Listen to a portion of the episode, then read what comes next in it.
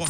Clair, net, précis. Et oui, on décrypte ensemble un sujet d'actualité dans Clair Net Précis avec toi Tom. Il est donc question de malbouffe ce matin et de publicité aussi. Exactement, et les deux sont euh, étroitement liés. Je suis curieux d'ailleurs, est-ce que vous étiez du genre euh, enfant à réclamer des choses à vos parents lorsque vous étiez en, en commission avec eux?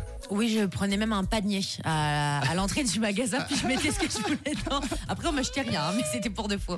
Bon, toi aussi Mathieu Moi j'avoue discrètement, je- des fois je glissais quand le, le chariot était un peu euh, rempli, je glissais deux trois trucs dedans. C'est bien ce qui me semble. On a tous en tête un caprice monumental, le nôtre ou celui d'un autre, hein, d'ailleurs, pour forcer les parents à acheter quelque chose, des biscuits, une boisson ou des bonbons qu'on a vus dans une publicité à la télévision ou dans un magazine.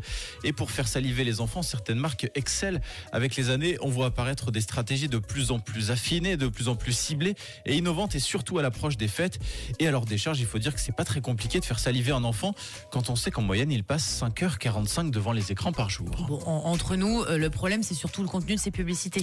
Oui, précisément. La RTS a consacré un reportage à ce sujet et c'est plutôt inquiétant. On apprend déjà que parmi les vidéos YouTube les plus populaires chez les enfants, 40% font la promotion d'aliments et de boissons et la majorité concerne des produits malsains. Proportion encore plus effrayante sur les réseaux euh, sociaux TikTok, Instagram et Snapchat.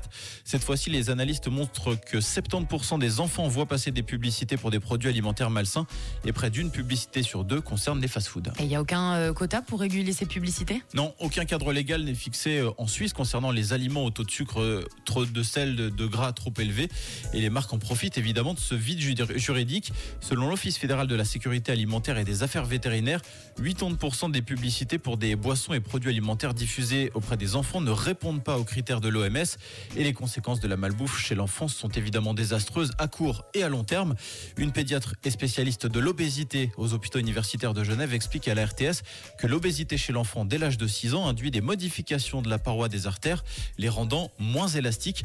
Et chez certains enfants, explique-t-elle, on peut constater un vieillissement artériel qui correspond à un adulte de 40 ans. Donc on remercie bien la publicité. Ouais, j'aurais bien fait la publicité du podcast, mais euh, bon, bah, par, euh, par respect pour, euh, pour le sujet ce matin, nous ne le ferons pas.